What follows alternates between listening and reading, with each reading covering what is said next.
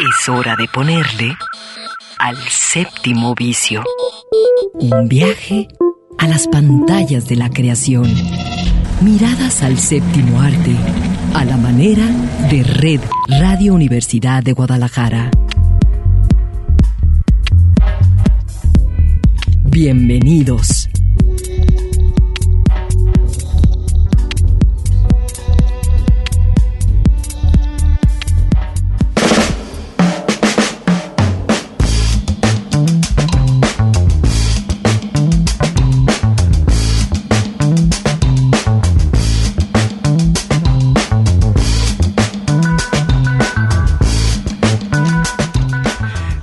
Es el nuevo año, el primer sábado del 2021 y los saludamos Claudia Caballero y Eduardo Quijano en el séptimo vicio.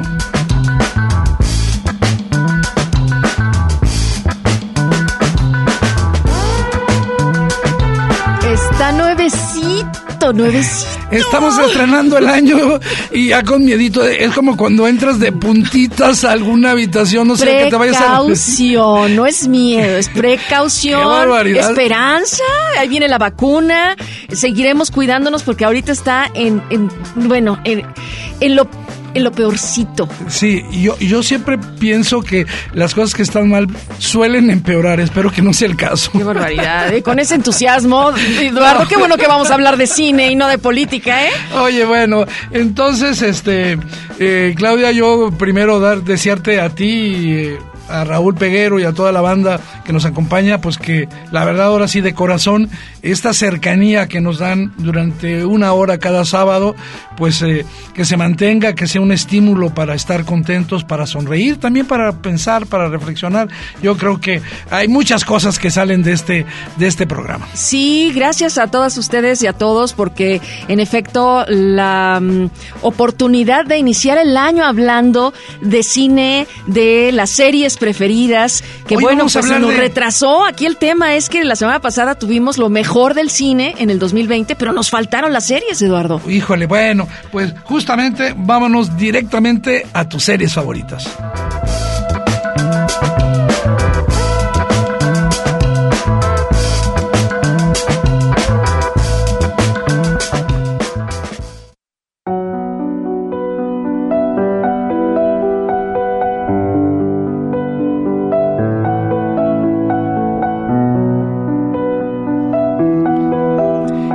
Pues eh, eh, vamos a empezar con una serie que eh, la verdad este, es una serie que puede parecer, digamos, voy a decirlo, a ratitos un poquito como insípida, ¿no? Como que no pasan cosas muy importantes. Pero es una serie que está en HBO que se llama We Are Who We Are, Somos lo que somos, de este director famoso ya, Luca Guadagnino, ¿verdad? Que pues, su película más conocida es Call Me By Your Name. Este, también hizo, hizo Suspiria. Pero este, pues, yo empezaría diciendo que algo que avala la película es que en el guion intervino un gran escritor italiano, eh, Paolo Giordano, que entre otras cosas escribió La soledad de los números primos, que también se llevó al cine. Y se nota su mano en la historia, ¿no? Es la historia de dos adolescentes, eh, él y ella, Fraser y Harper, este, cada uno que tiene un universo personal completamente distinto, pero logran un entendimiento, se encuentran porque ambos viven en una base militar estadounidense en Italia. Sí, es una historia eh, que yo creo que toca muchísimo a quienes hoy como adultos tenemos el recuerdo de nuestra juventud, Sí, eso de la adolescencia, llega mucho. pero también porque alcanzamos a entender a los que hoy son adolescentes, ¿no? Y que tanto en ese encuentro con su identidad sexual, con su identidad de género también, porque una de ellas, eh, Harper en especial, tiene este, eh, digamos que Esta búsqueda. está, está, sí, está persiguiendo esa certeza, pero mm, en efecto el tono de la, de la serie, de la atmósfera, la música que le compone también, pues yo creo que armoniza de manera extraordinaria. A mí, para mí fue un paseo por esta juventud del eh, del 2020, porque pues es una serie que, que, vimos estrenarse el año pasado ya, podemos decir eso, y que a, algunos de ustedes que quizá la tengan ahí en la mira, sí, este, para nosotros forma parte esencial de nuestra lista, justo porque es una historia de amistad, es una historia de adolescencia, de, de juventud y, y, muy íntima, ¿no? Este, los problemas que ellos tienen con sus padres, ¿no? Como decías, en esos universos tan diferentes, pero a fin de cuentas siguen siendo adolescentes que tienen broncas con sus papás, con su familia. Y, que los quieran compartir, insisto, aunque aparentemente no pase nada dentro de la serie, pasan muchas cosas dentro de los personajes y eso lo logramos en, eh, digamos, compartir con ellos. Eh, creo que sobre todo los últimos dos capítulos ya, ya estamos, digamos, ya son personajes que nos pertenecen y que los podemos entender un poquito mejor.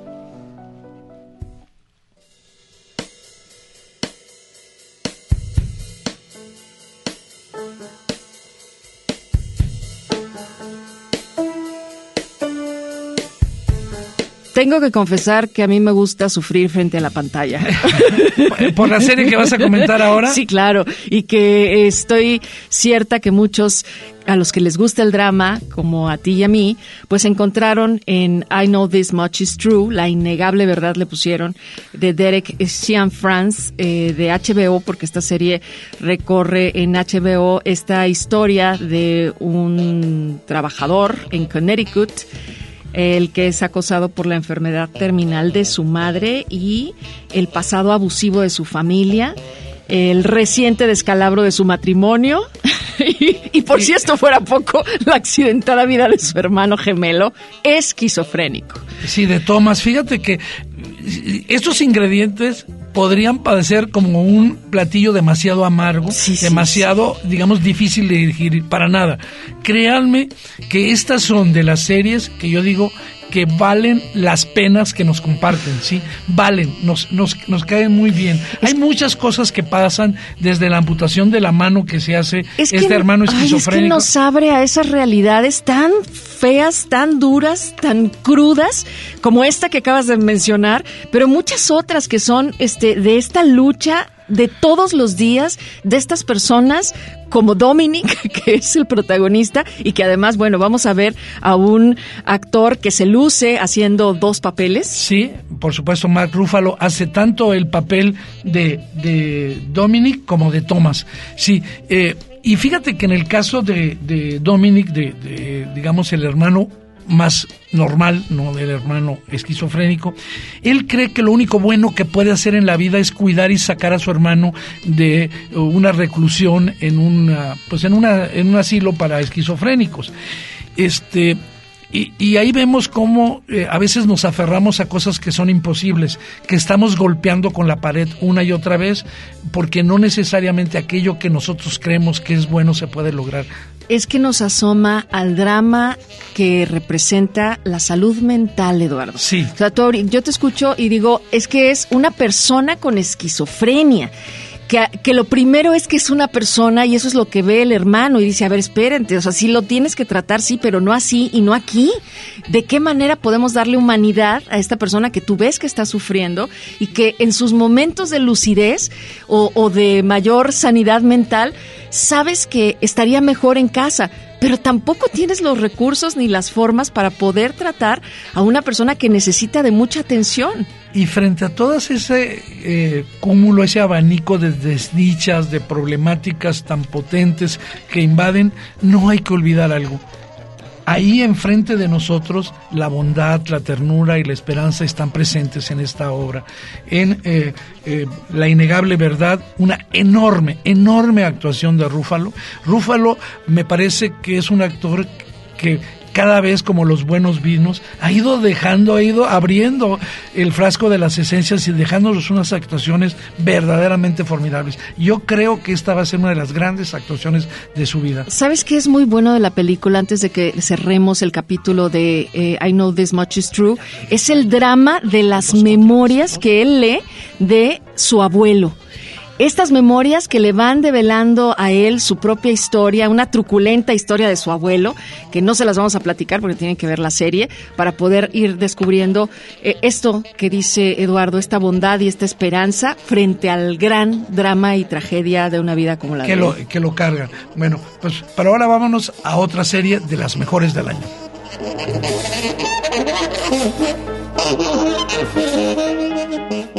Séptimo vicio. Un viaje a las pantallas de la creación.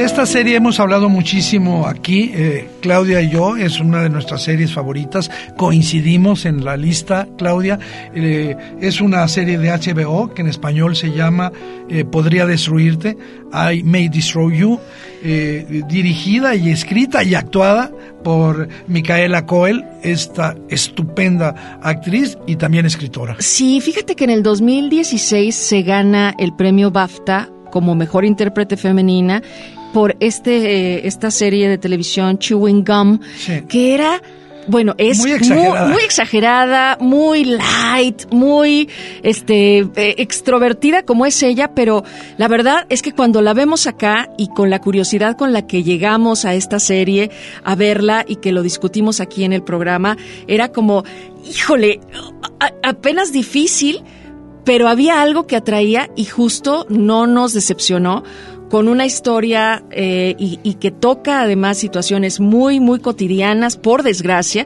que tienen que ver con el acoso, con la violencia, tiene que ver con cuestiones de las que necesitamos reflexionar. Y el viaje en el que ella te lleva, este, porque ella escribe la historia y la interpreta, como bien acabas de decir, la dirige a Arabella, que es la protagonista, y que pues esta serie, I May Destroy You o Podría Destruirte, hace ese cuestionamiento moral de la sexualidad y todas las variantes que pueden caber entre lo, eh, lo sano y lo legal. Eh, lo abusivo. lo abusivo, pero además la responsabilidad que se tiene sobre el propio cuerpo y también, evidentemente, sobre la denuncia ante estos actos. Sí, fíjate Claudia que lo dices con mucha claridad, la responsabilidad. Creo que hay un asunto ahí de fondo en podría destruirte sobre la responsabilidad. Y un ejemplo, eh, si quitarte un preservativo durante un acto sexual es o no una violación. Por ejemplo, eso solo en uno de los episodios. Sí, pero hay, hay- hay otras cosas que yo lo, lo- lo comenté y ahora lo repito eh, cuando eh, abordamos esta serie, cuando la reseñamos, que no solo son abusos contra las mujeres, sino también hay abusos sexuales, este, eh, bullying contra hombres. Hay un, en uno de los capítulos hay un hombre negro homosexual, padece una situación similar a la de Arabella y también yo diría que podría destruirse en la parte, digamos, positiva, nos muestra el valor que tienen las redes de apoyo. Cómo cuando tú cuentas con alguien más, con tu problema, esos problemas no es que desaparezcan, sino que te ayudan a entenderlos mejor, a resolverlos colectivamente. Y creo que es un mensaje quizás de los más valiosos de Podría Destruirte, eh, esta serie que yo, en mi opinión, muy, digamos, de profesor, pienso que debería ser una serie que se debería pasar eh, entrando en la secundaria a, a los jóvenes para que entendieran las responsabilidades que me, me hiciste pensar en eso que tenemos cada uno cuando entramos en relación con otro. Bueno, y el este la materia ya tan pendiente que tenemos como sociedad de brindar esta orientación y esta educación sexual oportuna y no solo en las secundarias o en las prepas, sino seguir nosotros como adultos Entendiendo accediendo y entendiendo a la información de tipo sexual. O sea, me refiero a la sexualidad humana como tal, como uno de los entes que van y vienen y rigen muchísimas de nuestras vidas. Oye, bueno, están ahí pendientes, ¿no? Este, están eh, siempre, siempre tocándose. Esta no es una, una serie fácil, Eduardo, No, porque no. yo he tenido la oportunidad de platicarla con personas que me dicen, ay, no, no, no, es que es muy duro, o sea, es, es como, no, no, no, no, no me gusta, es quizá porque te confronta también de la manera y en el estilo en el que esta mujer, este, lo exhibe. Yo creo que si les da curiosidad, vayan a I May Destroy You y denle una oportunidad. La, banda sonora es impecable. Bueno, ¿te acuerdas que la semana pasada eh, nos apoyó eh, Arturo Pérez Navarro con eh, su lista de sus mejores películas? Pero ahora nos va a comentar sus cinco series favoritas. Adelante, Arturo Pérez Navarro.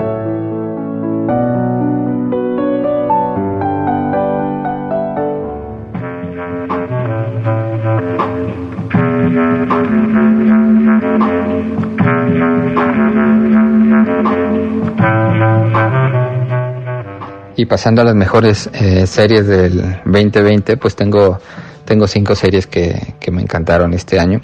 Eh, podría poner un bonus de dos series que sería Carmel, una serie documental de un caso muy sonado en Argentina a principios de los 2000 y que aún ahora sigue abierta la causa. Eh, son cinco capítulos en donde se investiga la muerte de una mujer de clase alta en un, en un coto privado a las afueras de Buenos Aires una película de mucho misterio, este, mucho thriller y solo cosas que podrían pasar en Latinoamérica. Entonces, esa y La maldición de Blake Manor, para los que nos gusta el género del terror, esta es otra serie que no presenta grandes sorpresas, pero a los que nos gusta el género, esta está muy, muy bien hecha. Dicho esto, eh, me iría como a mi lista de cinco, eh, con la que empezaría Lovecraft Country, esta serie de HBO, eh, basada en el mundo de Lovecraft y que es eh, una voladura de cabeza. Está fuera de control esta serie con los efectos especiales que maneja. Eh, los primeros capítulos en especial es, increíble. Tiene un par de capítulos lentos, débiles, como la mitad, pero después se repone. En cuarto lugar pondría The Queen's Gambit, esta serie de la que no ahondaré mucho porque estoy seguro que Eduardo ya lo hará porque seguro le, le debe encantar esta serie. Una serie que rompió todos los récords en Netflix. Eh, una serie que en tan solo un mes tuvo más de 62 millones de, de personas viéndola. Entonces, pues nada, si les gusta el ajedrez, eh, esta es una gran serie para ver.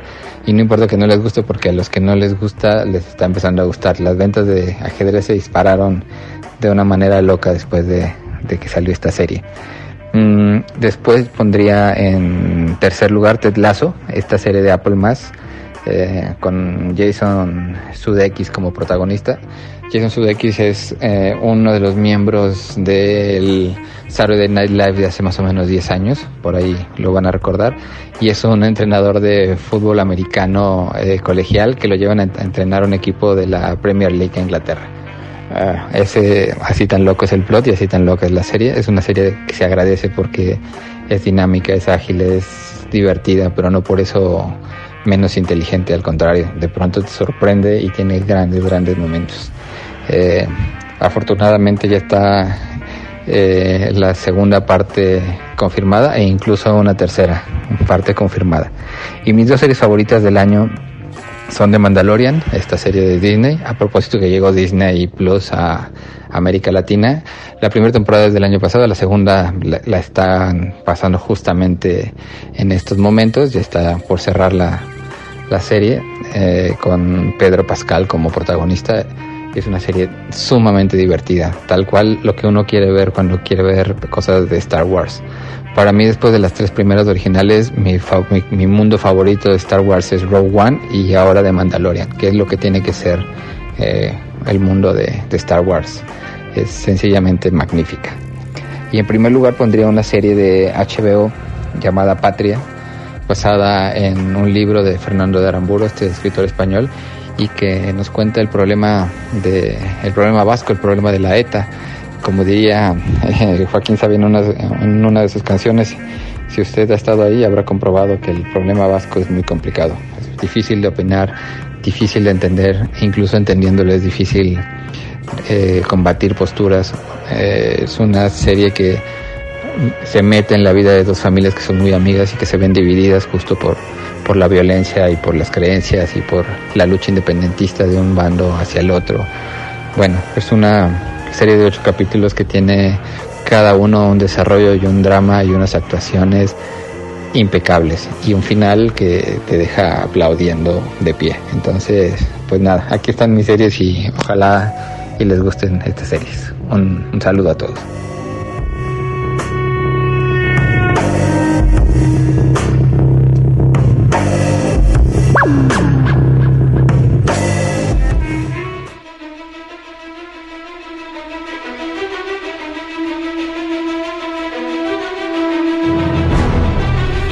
Y bueno, eh, muy buena la selección de Arturo Pérez Navarro y nos picó justamente con una serie que tanto a Claudia Caballero como a mí nos gustó mucho y que seguramente es una de las eh, series con más público en este año en el mundo, que se llama Gambito de, de Dama. Eh, yo empezaría diciendo algo que muy poca gente sabe esta serie estuvo, bueno, no la serie, iba a ser una película que iba a ser el debut como director de cine de Hedge. Definitivamente nunca se pudo, él fallece y durante todos estos años el director Scott Frank estuvo luchando por, por llevar a la pantalla y pues se convirtió para bien en una enorme serie, Gambito de Dama. Sí, creo que desde los primeros minutos y por supuesto el primer capítulo te engancha por completo a los demás, porque estás viendo la historia de ese descubrimiento que tiene una chica, Beth Harmon, que es la protagonista y que en ese momento es una niña, en el que toca con algo que se va a convertir en su vida por completo, que va a llenar su existencia, eh, que, que, le va a ayudar en ese tránsito, además de, de ese lugar en el que sin padres, pues está esperando a que llegue una familia a adoptarle. Pero ahí va desarrollando talento, pericia y adicción también, no solo al juego de ajedrez, sino a los tranquilizantes. Sí, fíjate, Claudia, que para toda la generación de los años 60, el uso de tranquilizantes fue casi una, una epidemia, ¿no? Fue algo tremendo. Eh, se, se, creó una adicción que hoy están pagando los estadounidenses este, con, este, con esta adicción a los opioides, que ahora pues, es uno de los grandes problemas de salud en los Estados Unidos, y que aquí queda como una, yo yo diría, y lo dije en broma, que una de las lecciones de, de Gambito de Dama es que eh, para triunfar en la vida, pues siempre tienes que estar hasta el gorro. porque, porque ella, la verdad, que, primero, qué gran, eh, enorme uh, actuación de Anya Taylor Joy, este, como Beth Harmon, y pues también está este otro problema, el de las adicciones, y el de alguien que encuentra, digamos, su ruta en la vida, su, su vocación. Y ella, aparte de ser una gran, eh, yo diría, eh, jugadora, eh, es una mujer que es muy ella. ¿Sí? que se protege para seguir siendo ella misma con el ajedrez. Pues es que llega a un mundo dominado por hombres, ¿sí? Pues sí. ¿Le suena conocido? o sea, este paternalismo, estos consejitos de los que están observando y por supuesto la devalúan sin antes ni siquiera conocerla, Piensan, ni ver sus habilidades. Sí, claro, o sea, es que eh, absolutamente feminista, Eduardo, es este la historia de, de supervivencia de, de, tesón, pero también de rebeldía contra el sistema, ¿no? De esta, este, tenacidad y, conciencia, como tú dices, de ella misma y de lo que viene aquí a, a, demostrar sin tener la necesidad de hacerlo, sino con esa eh, frialdad que también obviamente ella va obteniendo en el proceso. Gambito de Dama no sacrifica ninguna pieza, ninguna historia, ningún resultado, pero avanza ahí implacable sobre nosotros, sin necesidad de hacer jaque mate. Oye, qué buen, qué buen, qué buen remate. Sí, sí, es una gran serie. Hay que, hay que verla. Y nosotros nos vamos a nuestro primer corte. Estamos hablando de las mejores series del año con una canción que está en una serie, The Undoing. Vamos a escuchar cantando a Nicole Kidman.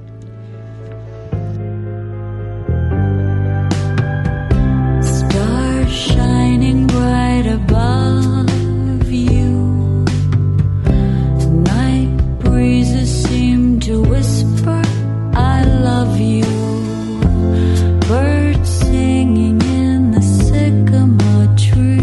Creadores, espectadores, críticos. Todos tienen su boleto para entrar a El Séptimo Vicio.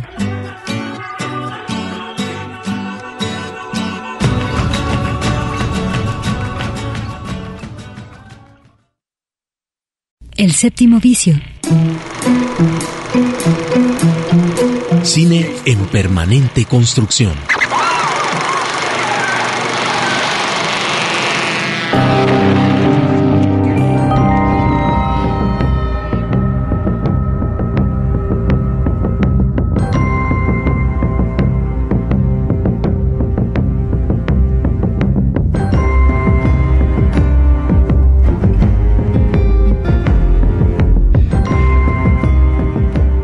Haciendo el recuento, Claudia Caballero y Eduardo Quijano, aquí en el séptimo vicio de nuestras series favoritas del año pasado, del 2020. Y de fondo tenemos el, pues la pista musical, el tema de The Mandalorian, eh, este, esta serie que ya comentaba Arturo Pérez Navarro, una de sus favoritas del año, que pues nos mete al universo eh, de Star Wars de una manera eh, definitiva. Y bueno, Claudia, pues las tres primeras series que comentamos, somos los, eh, lo que somos, eh, eh, la innegable verdad y podría destruirte, pues son series, yo diría, dramáticas, ¿sí? Que fundamentalmente abordan Sí, claro, el drama, el drama humano, por un lado de la juventud con We Are Who We Are, el otro que tiene que ver con los hermanos y el tema de la salud mental de I Know This Much Is True y I May Destroy You, que es una denuncia social. sobre el consentimiento, la sexualidad y los abusos. Bueno, ahora vámonos a entrar a un mundo más, digamos, eh, de ficción, un mundo más de propuestas.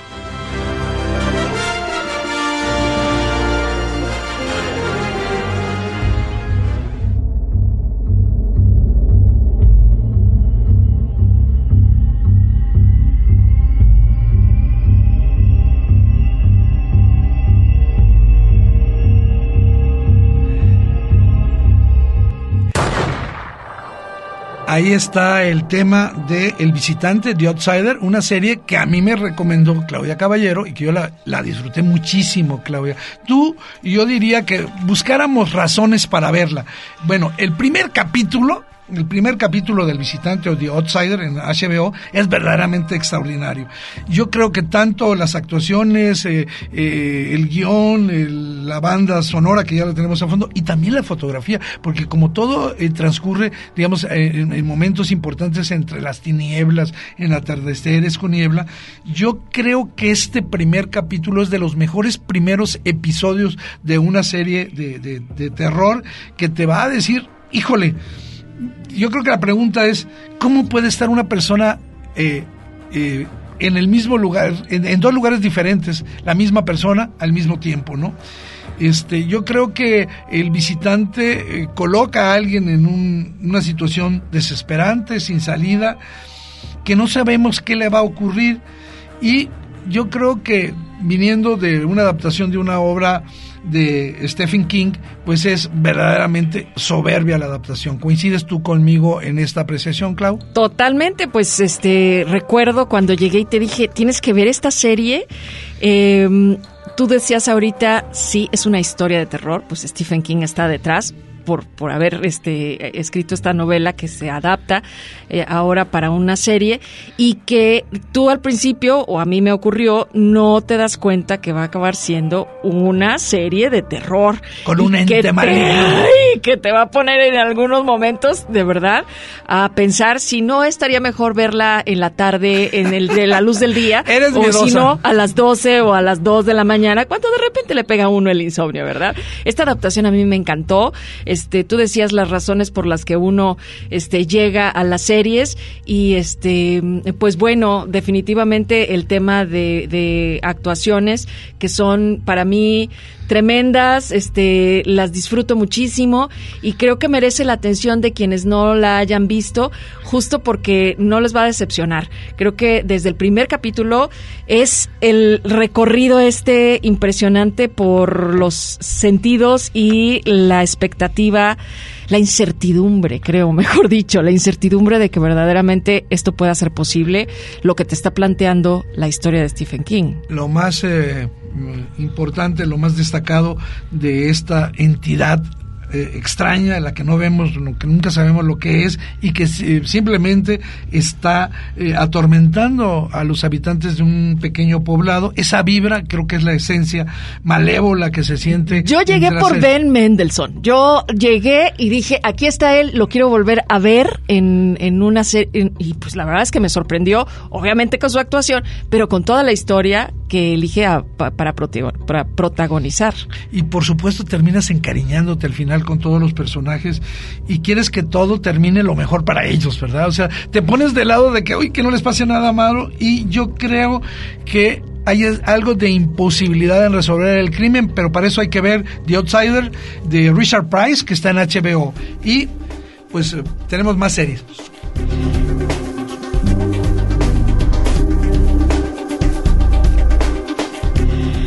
Estaba una serie que a Eduardo le encantó y que a mí al principio eh, no, no, no, le, no entendí que verdaderamente iba a crecer de tal manera para ser una extraordinaria serie. Entonces fue una segunda oportunidad y qué bueno por eh, insistencia de Eduardo de que verdaderamente tenía yo que ver este drama sórdido, este retrato detectivesco.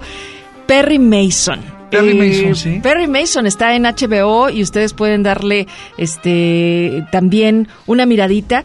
Eh, pues bueno, nada más y nada menos que eh, Matthew Reese, que ganó el premio Emmy por Él The es- Americans. Él es Perry Mason. Sí, sí, y él protagoniza este, esta historia, este personaje, em, pues bueno, muy particular. Al principio lo ves perdido, mugroso, este, eh, ermitaño, ¿no? Eh, con una carrera de la que parece que ya se quiere despedir. Y, Alcohólico.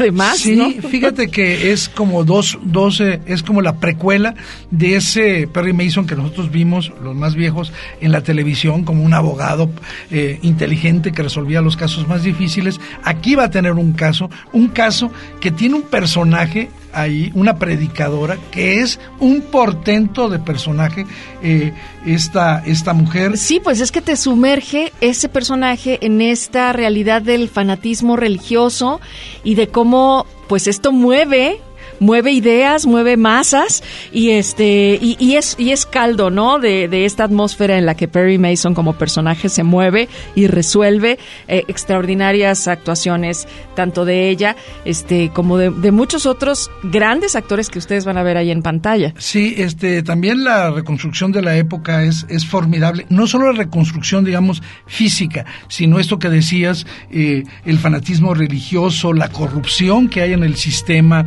eh, eh, policíaco de los Estados Unidos, eh, la música que acompaña, eh, porque pues hay muchas eh, entradas a bares, hay un- esos personajes, el, el ayudante de Perry Mason, la secretaria. Bueno, el vestuario, Eduardo, también es algo hermosísimo que ustedes pueden disfrutar de Perry Mason y que no les va a decepcionar si les ocurre como a mí, que al principio... ah, Nada más el un primer le- capítulo, Sí, creo sí. que el primer capítulo es lento en, en esa adaptación. Ya una vez que agarra ritmo es eh, bárbaro. Creo que además, este, pues esa sensación de hoy de ya se acabó el año, apenas está empezando, pero todavía estamos hablando de las películas del año pasado, pues es porque pues no acabamos de ver realmente todo eh, lo que nos ofreció, eh, lo que sí nos dio el 2020, ¿no? Sí, y bueno, pues yo ahora voy a hablar de una serie de, de esos que eh, en inglés se llaman Dirty Pleasures. Esa, esas series que nadie escogió como las mejores del año, pero a mí me encantó. Y es la temporada número 3 de Ozark. Sí, eh, esta historia de un hombre que involucra a su familia en el lavado de dinero, en el blanqueo de millones de dólares y que se va a vivir ahí a los Ozark, un lugar maravilloso y todos los negocios. Eh, creo que la temporada 3 de Ozark, que va a comenzar justamente seis meses después en la que nos dejó la temporada 2, para que la hayan visto, ahí eh, Marty, que es el personaje eh, principal, personificado por Jace Bereman, eh, este está manejando un casino eh, Wendy que, Julia Garner está tratando de expandirse y eh, pues ahí van a, aparecer en este conflicto nuevos personajes, nuevas adiciones, por ejemplo, una, una guerra de carteles, eh, el hermano de Wendy, Ben, que tiene un protagonista muy importante, el contacto directo con Navarro, que es el líder del cártel, y, y, por supuesto los personajes del FBI que aparecen ahí. Yo creo que eh, esta temporada tiene un, buen punto a su favor. Se toma el tiempo para respirar, para que las cosas vayan flu- flu- fluyendo eh, por sí mismas. No hay esos eventos rápidos, impactantes, eh, que a veces ocurren en las eh, temporadas anteriores o ocurrían de una manera constante, sino que el drama empieza como a consolidarse. quiero subrayar que aparte de Jason Berman, Laura Linney y Julia Garner, el resto de los personajes, en particular Tom Pelfrey, este, que hace el hermano de, de Wendy, Ben, está formidable. Yo creo que también el hecho de que ocurra en estos, eh, en estas atmósferas eh, con lagos, con bosques de los Ozark, ayudan a que el tono general de eh, este, pues sea muy, muy agradable, es efectiva y, por supuesto, se, creo que es uno de los mejores finales para, un, para una temporada. Es decir, te deja esperando ya la número 4. Puso la vara muy alta y esta es, digamos, podría ser un defecto si no logra la cuarta temporada superar este último momento, este verdadero último segundo de la serie, donde plum, se acaba la, tercera eh, temporada de Los Ozark. Quien no haya visto ninguna, bueno, pues está en Netflix y son tres temporadas, eh, aproximadamente ocho capítulos eh, cada, cada una de las temporadas. Verdaderamente interesante a quienes les gustan los, los thrillers de acción. no tiene nada nuevo, también lo digo, simplemente es uno de esos caprichos culposos que uno tiene cuando ve televisión.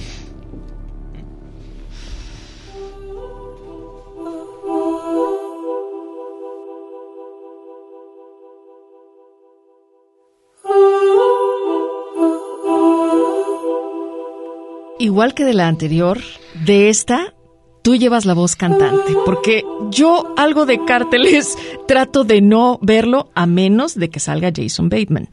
Y en The Crown, que es el caso de la serie de la que, estamos nos vas a hablar, la música, sí. cada día me encuentro más y más personas que están enganchadísimos con esta serie de Peter Morgan que está en Netflix y que sé que ahora esta reciente temporada pues los tiene embobadísimos. A ver, yo no le había querido dar oportunidad, pero resulta que eh, convivo con una persona que le gustó y entonces, bueno, pues me tuve que ir hacia atrás y empezar a verlas, pero bueno, vamos a hablar de la más reciente temporada, que es la, la número 4, y muchas veces la gente la conoce como la temporada de Diana. ¿sí? De la princesa Diana. Sí, por supuesto que esta, este, esta parte de The Crown este, va a abarcar exactamente de 1979 a 1990, es decir, los años 80, y va a, van a aparecer nombres célebres en la historia del Reino Unido como Lady Di o Margaret Thatcher. Eh, la serie de The Crown, la cuarta temporada, eh, son 10 capítulos de una hora pero no hay que quedarnos solamente con la que es la, la, temporada de Diana, que es lo que más jala, sino también hay que hacerle justicia a otro eh, conjunto de sucesos que son más oscuros, eh, Claudia, que son más profundos eh, que cualquiera de los anteriores de la de, de The Crown, de la serie anterior. Yo creo, y me voy a atrever a decirlo así, que esta temporada es una, es una reflexión sobre la traición la traición de la princesa Diana, sí, eh, por una familia real que le exigía que fuera algo que ella no podía hacer, que nunca fue, y también la traición para una nación cuyos propios sueños se vieron cancelados, justamente, nunca se iban a hacer realidad, los sueños de, regresar a la, a la, gran fuerza de un imperio monárquico, que no fue, y creo que también el otro personaje que está en esta temporada es el de Margaret Thatcher, este, que se va a topar como primer ministro con una situación verdaderamente brutal. Este, austeridad fiscal, una atmósfera fría, eh, a veces un poco llena de desesperación, desempleo, la violencia eh, creció en la, en la Gran Bretaña y, digamos, todos los sueños de, de cuentos de hadas están rotos y entonces ella tiene que afrontar. En ese sentido, digamos, con estas tensiones, con estas apariciones de personajes Thatcher, eh, Lady D, la temporada es mucho más estimulante, mucho más sugerente que las eh, tres anteriores, que sí te enganchaban, pero no tienen la potencia. Yo creo que sobre todo eh, en esa cuarta temporada de Crown recupera la frescura este que no había tenido particularmente la temporada 3 y este hay muchas licencias dramáticas, muchas inexactitudes y creo que donde más peca es que se trata de darle la razón o de inclinar por un bando o por otro. Eh, obviamente cada capítulo comprime la historia real y tiene una capacidad brutal para encontrar lo épico, lo verdaderamente sobresaliente de cada, de cada momento. Yo creo que es esta realidad de la casa de Windsor de enfrentarse a- ahora sí que a, a- carne en carne lo que hace eh, interesante esta cuarta temporada de The Crown.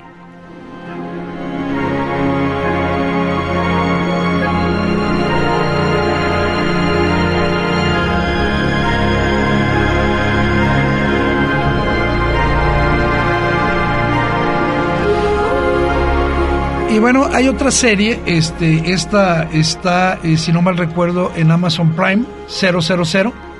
Este, esta eh, serie está inspirada en un libro que así se llama 000 y eh, tiene un subtítulo que nos va a explicar de qué va la serie, cómo la cocaína gobierna el mundo. Es de un gran escritor muy conocido, de Roberto Saviano, el autor de eh, eh, Gomorra, que fue llevada al cine por Mateo Garrone en el 2008, y luego se hizo otra película en el 2014 eh, para la televisión, Sicario, el Día del Soldado. ¿De qué va 000? Eh, una serie que sí es un, un thriller de acción. Va eh, sobre la historia de tres familias. Eh, eh, esta, esta historia pues está así llena de tragedias, de, de sangre, de violencia, justamente por, por esta droga, ¿no? Aquí algo bien interesante de 000 es que está filmada en cinco países diferentes, en México, en Italia, en Senegal, en Marruecos y en los Estados Unidos. Y así los personajes van a ver también hablando diversos idiomas, español, inglés, italiano, árabe y francés. Eh, esta, esta riqueza de materiales eh, sonoros y de visuales creo que es algo interesante de 000 yo creo que eh, la serie podía calificarse como si tú agarraras una película de tres horas y la dividieras en, en- en capítulos, ¿no?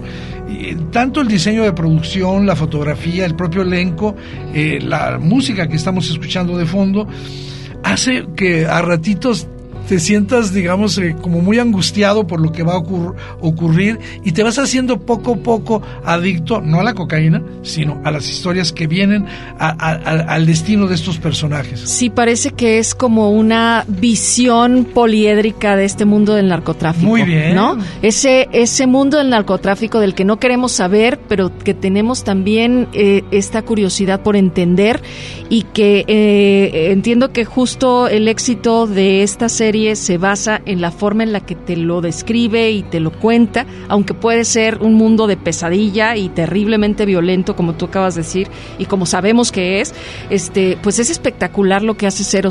Sí está, confirmo, está en Prime, como tú mencionaste Sí. al principio. Amazon Prime, véanla de veras. Eh, hay otras series que tienen más brillo, como Narcos, etcétera, pero esta es una enorme serie sobre el asunto del narcotráfico, visto de una manera muy, muy inteligente. Bueno, y hay otra serie que eh, compartimos Claudia y yo el gusto por ella, y es una serie que podríamos decir que es de ciencia ficción, pero también es un thriller, ¿sí? Y esta eh, serie está en HBO y se llama El Tercer Día. Sí, El Tercer Día es una mi- miniserie que va a mezclar suspenso, terror psicológico. Eh, es una serie que viene de un director que hizo una obra de culto que se llama Utopía. él, él es este Dennis Kelly. Este, yo creo que es una propuesta muy interesante. A veces un poquito confusa, confusa si no, si no, si no nos ponemos atención. Y eh, pues yo diría que esta serie es para quienes les gustan estos asuntos de fantasmagóricos, ¿no? Que, que nos alejan de la realidad más puntual. Estábamos hablando hace Está muy locochona. Está muy locochona. Recuerdo haber pensado, ya no la quiero ver. O sea, eh, llegó a tocar esa fibra del... del Ni porque estaba Jude Law. No, porque no me gusta Jude Law. Seguramente si hubiera estado Ben Mendelssohn, la sigo viendo, no importa que sude de, de- del miedo. Fíjate que aquí toca esa parte, pues hasta Ah, es la, la confusión es porque él está en un lugar en el que no debería de estar, Así es, en una isla. de la cual no puede salir. Y entonces por más hay- que por, por más que quiere. Hay una desesperación que se contagia. Creo que es buena la actuación de Jude Law, aunque no me guste él necesariamente. Creo que es buena. Este ya no es el galán que nada más está para adornar la pantalla. Creo que aquí, pues, este exhibe el peso que tiene la historia sobre su interpretación y además acompañada por este por Naomi Harris. Sí, claro, que también, bueno, eso lo hace como eh, irreal, este, es un viaje onírico. Un ¿sí? viaje onírico, me gusta la definición y además que yo creo que es una serie que sabe manejar los ritmos del suspenso.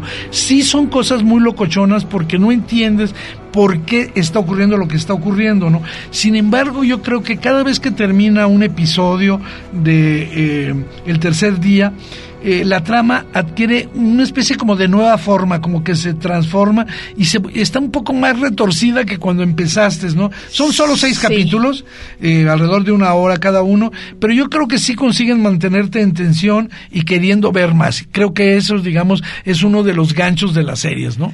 Sí, es un infierno el que vive este hombre. Entonces, este, es, es, eh, es algo, es un thriller. eh, no, no se, no van, no van a sufrir eh, por lo que sucede, van a sufrir con él. Así que disfrútenlo.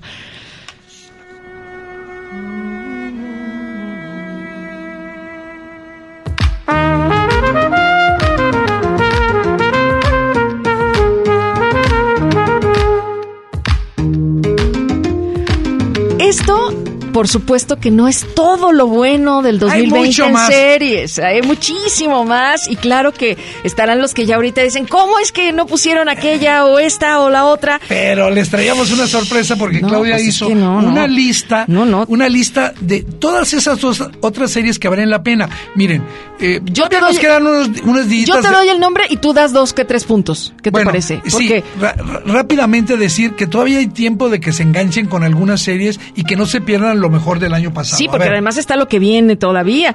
Unorthodox. A ver, Eduardo, a ti te encantó esta serie. Por supuesto, la historia de una mujer que se quiere, digamos, que quiere romper con los atavismos de su religión, que hace un viaje, que huye de este matrimonio, de esta forma de vida, que deja a su hijo y deja a su esposa y se va en busca de su propia vida. Una, una historia muy, muy buena. Ese está en Netflix. The Last Dance también está en Netflix. Es y- sobre el, uno de los grandes equipos de básquetbol de todos los tiempos y, por supuesto, de su personaje principal, Michael Jordan. Si te gusta el básquetbol, es una imperdible. ¿Qué me dices de Tiger King? Tiger King, bueno, yo empecé el año hablando de esta serie.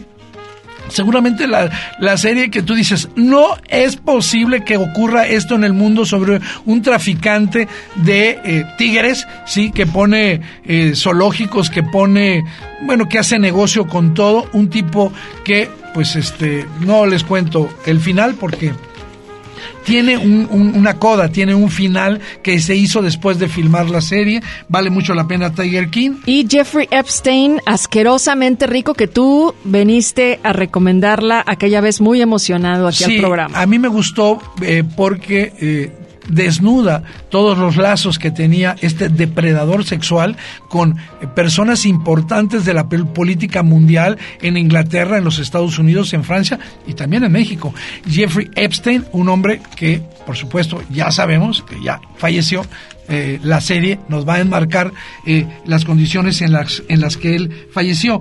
Bueno, pero también de HBO, de HBO, eh, tenemos otros digamos, otras series que vale la pena eh, recoger, una de carácter documental, eh, La amenaza contra América, eh, que es, digamos, toda una reconstrucción de la manera en que los Estados Unidos son amenazados, digamos, por conspiraciones. Así es, The Plot Against America. Y en esta misma lista de HBO cabe una que eh, va a encabezar nuestra lista de finales Insoportables. insoportables. Sí. The Undoing. The Undoing cuando empezó, de hecho aquí, si se dieron cuenta, nosotros apenas dijimos algo, pero la verdad, recomendamos que quien quiera acercarse a una gran actuación de Hugh eh, eh, eh, Grant y Nicole Kidman, la vean con unos vestuarios y una escenografía eh, muy buena. Los cuatro primeros ca- capítulos son extraordinarios, pero tenemos la impresión de que los últimos dos arruinan, sobre todo el último, lo que pudo haber sido una gran serie, The Undoing. Ya escuchábamos la canción que es muy buena hace rato en uno de los cortes, así que bueno, pues ahí está. Una que les gustó mucho y que aquí también Eduardo Quijano recomendó, Y Patria. Patria, Arturo Pérez Navarro la escogió entre las mejores del año, es sobre el conflicto de Leta, el conflicto eh, vasco, y que, eh, digamos, une y destruye este, a, a dos, a dos familias. Eh, Love, Lovecraft Lovecraft Country. Sí, la, también esta serie, eh, pues yo diría, este, eh, por ratos excesiva con eh, la participación del gran Jordan Peele en la producción, este, pero es una serie que a quienes gustan de ese género, sí, eh, les va a encantar. Sí, los monstruos de este universo Lovecraft son impresionantes. Y es una serie también documental que vale mucho la pena sobre eh, los niños perdidos de Atlanta, Atlanta Missing and Murdered the Lost Children.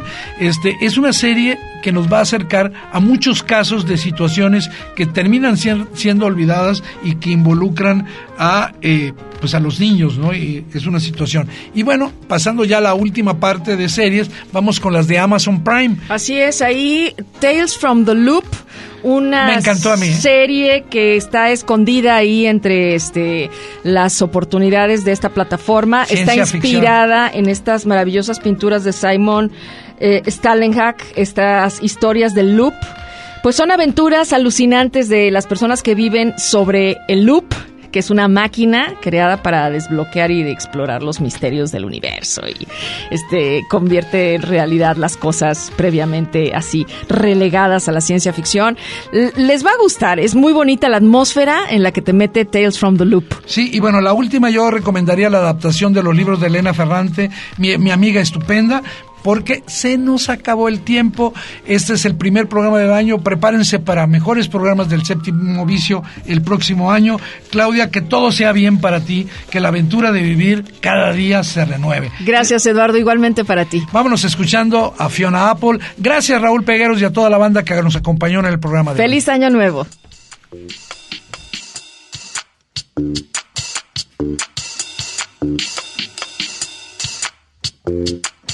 Música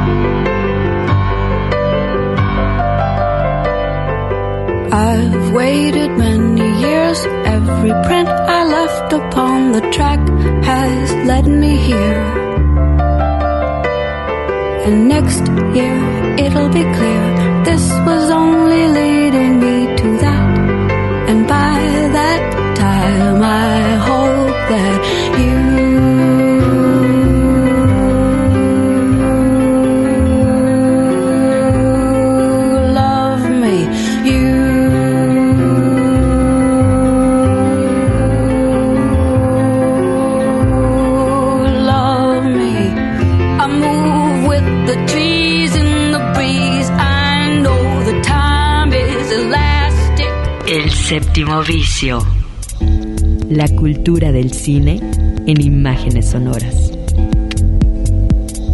Un viaje a las pantallas de la creación. Escúchanos todos los sábados desde las 3 de la tarde. Hasta la próxima.